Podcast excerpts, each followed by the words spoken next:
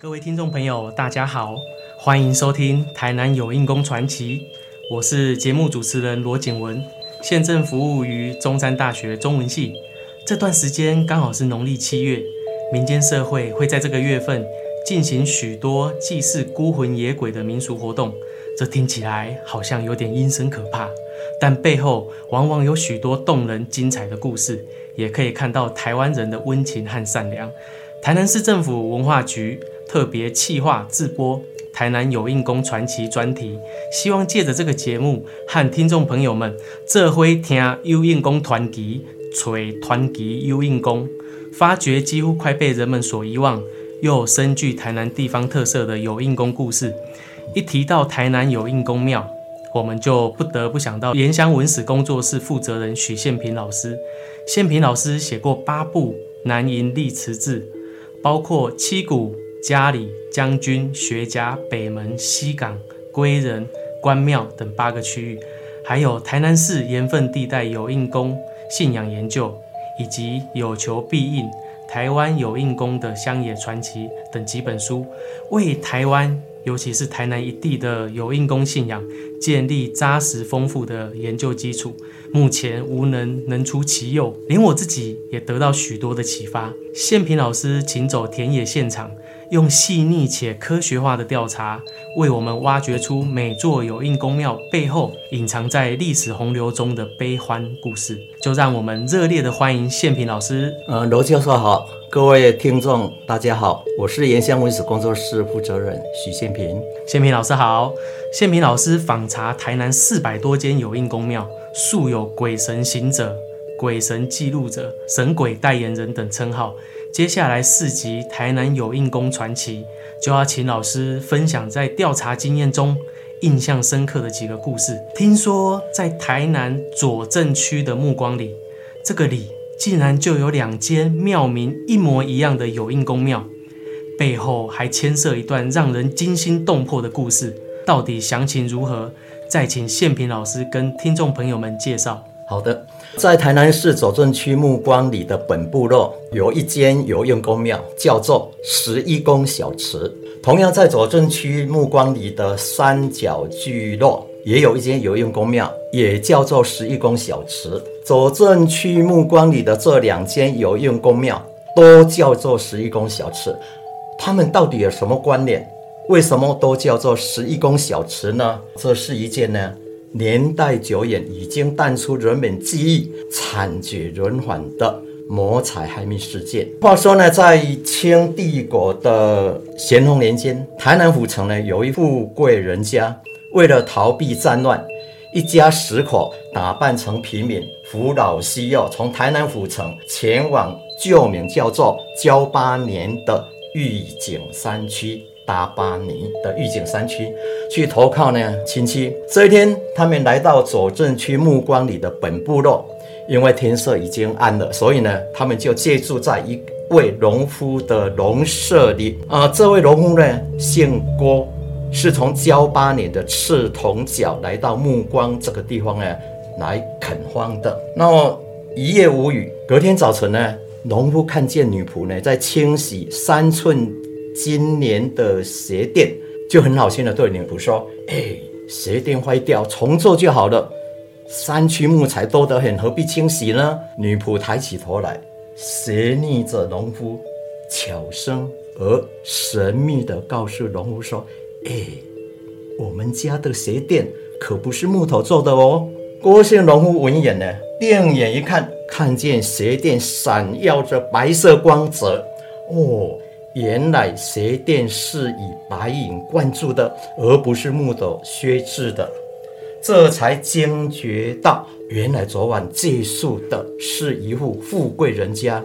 于是呢，就起了歹念，趁机呢，把一家大小十口。全部斩首杀害。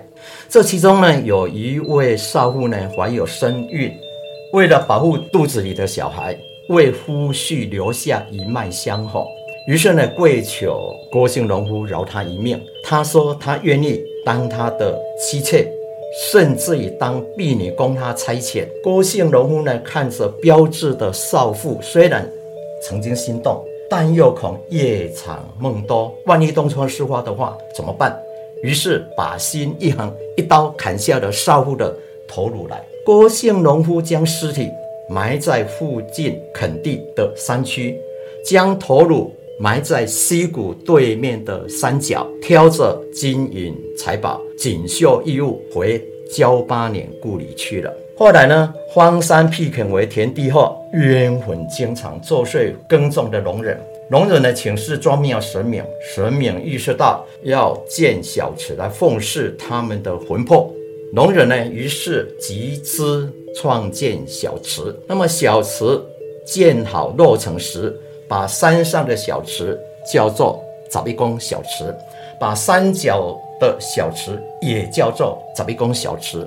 附近耕种的人家呢，在一年三节呢，都会挑着生梨、菜饭来祭拜他们。同一批魂灵分别奉祀在两座有用宫里，一座奉祀躯体，一座奉祀头颅。两座小池都叫做十一宫小池。这在全台有用宫的信仰中，仅此一家，别无分号。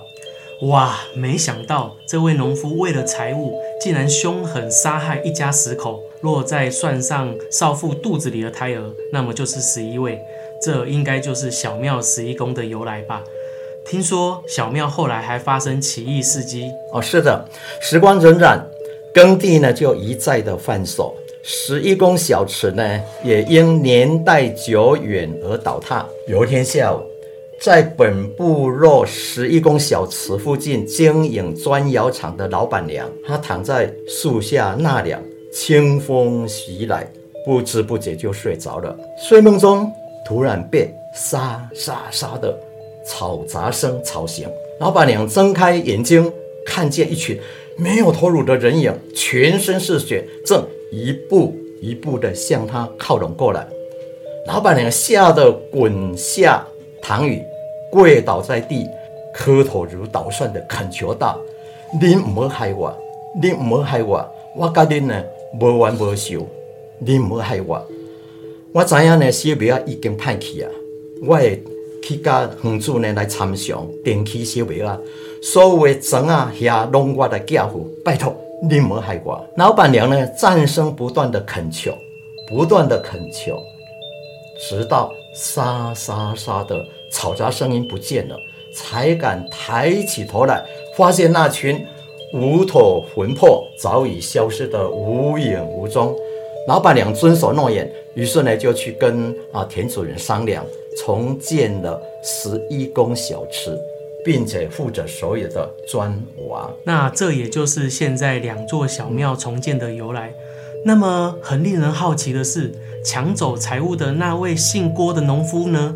他到底后来怎么了？哦，听说郭姓农夫呢，传到第三代郭某某的时候呢，有一次庄庙王爷呢生日啊，王爷生哈的老日，郭某呢将家中典藏的漂亮围兜拿出来呢，给他的孙子呢穿上，没想到呢，他的孙子竟哇的一声嚎哭，便气绝身亡，吓得郭家的人呢，赶快把家中典藏的。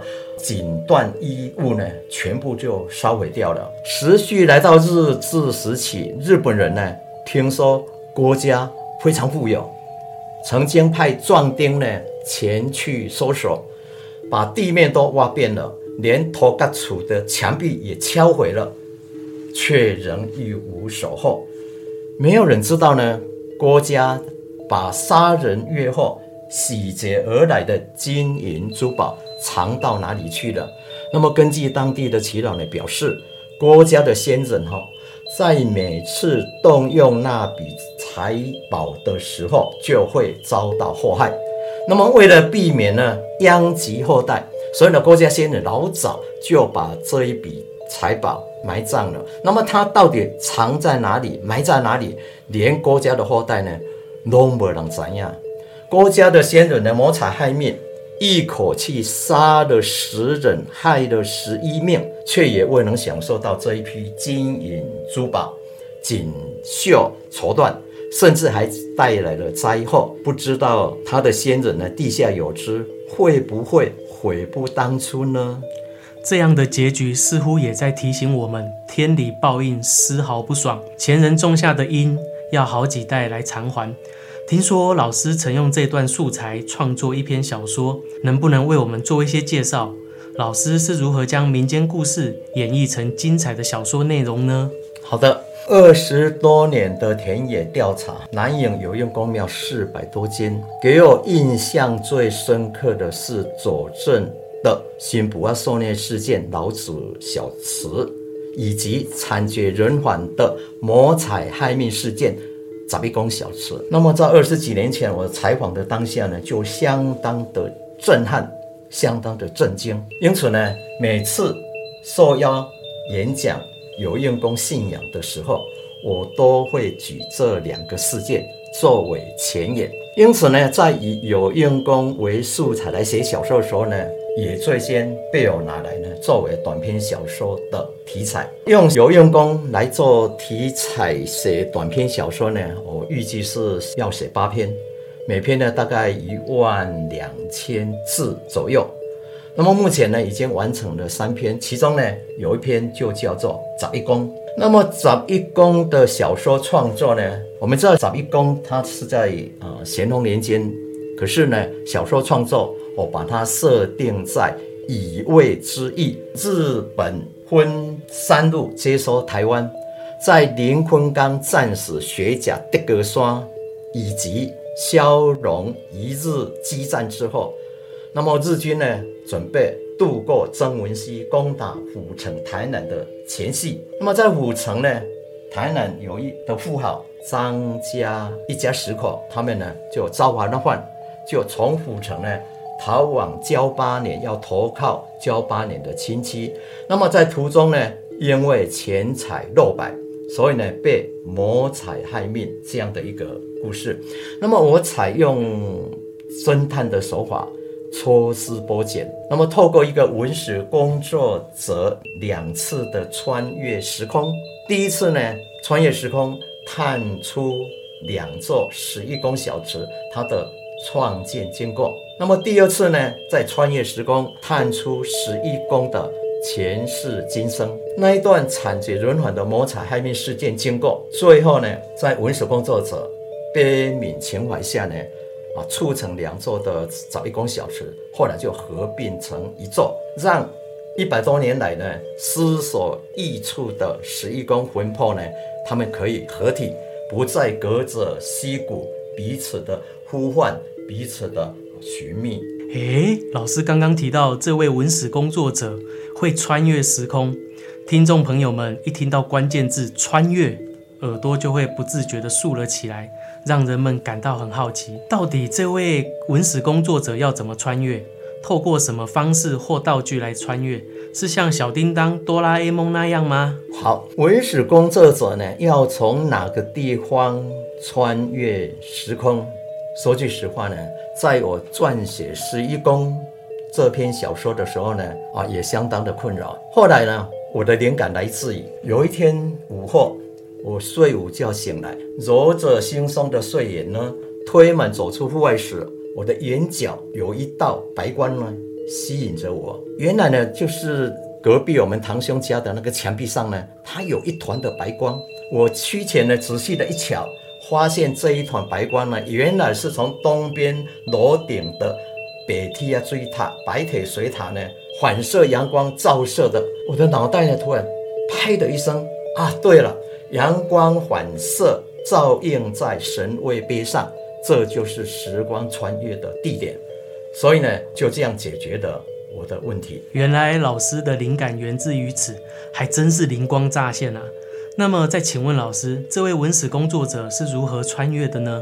至于如何穿越呢？总不能像哆啦 A 梦那样，整个人钻进任意门，然后就消失在现实世界中嘛。那我的灵感呢，是来自于庙会。那么庙位呢，机统七档诶，状况是这样的哈，他是闭着眼睛，然后他们冥想，直到神明杠杆。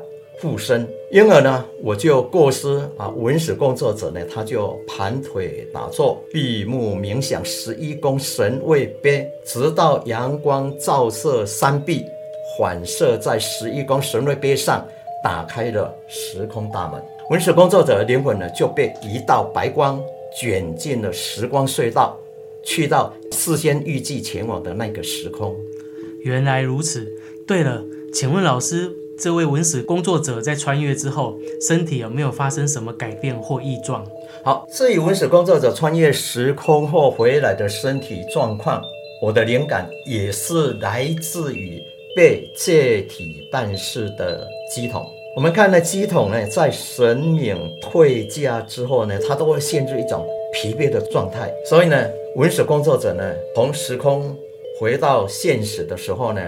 是处于虚脱、疲累的状态，而且它会随着进入时空的时间成正比。短一点的，像第一次穿越时空回来的时候呢，它要经过一段时间的调息；长一点的，像第二次穿越时空回来，要用一些时日、好几天呢来调养，才能够。恢复正常。老师，那我想再请问一下，您说您是用被借体办事的机童来作为文史工作者的范本，但文史工作者穿越不同时空与机童 key 档的精神状态应该是不一样的吧？哦，是的，被神明借体办事的机童，在神明降价附身之后呢，就忘了我是谁，他完全没有自我意识。那么他的行为、他的言语都是神明的意识，所以呢，当神明退驾后，他回到现实世界来，他完全记不得以 K 档的时候的所作所为啊，所说的话。那文史工作者呢，是以灵魂进入到时光隧道，那他呢有他自己的意识，所以呢，返回现实世界的时候呢，他还能记得。在不同时空的所见所感，这样呢才能完成他进入时光隧道去探究十一宫的前世今生的人物。如果他像狄董一样哦，回来忘了我是谁，那他进入时光隧道就一点意义都没有了。是，听老师这么一说，这篇小说好让人期待。我们听到小说里有一位文史工作者，自然也就不免会想到老师的身影。我想这位文史工作者应该也和宪平老师一样。都很努力挖掘有印公信仰、台湾民间信仰背后精彩丰富的故事，就让我们一同期盼这篇小说的发表。非常感谢宪平老师今天所带来精彩的内容。下个星期台南有印公传奇。将会继续邀请许宪平老师带来精彩的有印功故事，也请各位听众朋友们继续收听，锁定风华学院 Podcast。下星期我们空中再相会。啊，谢谢啊罗教授，也谢谢各位听众，再见。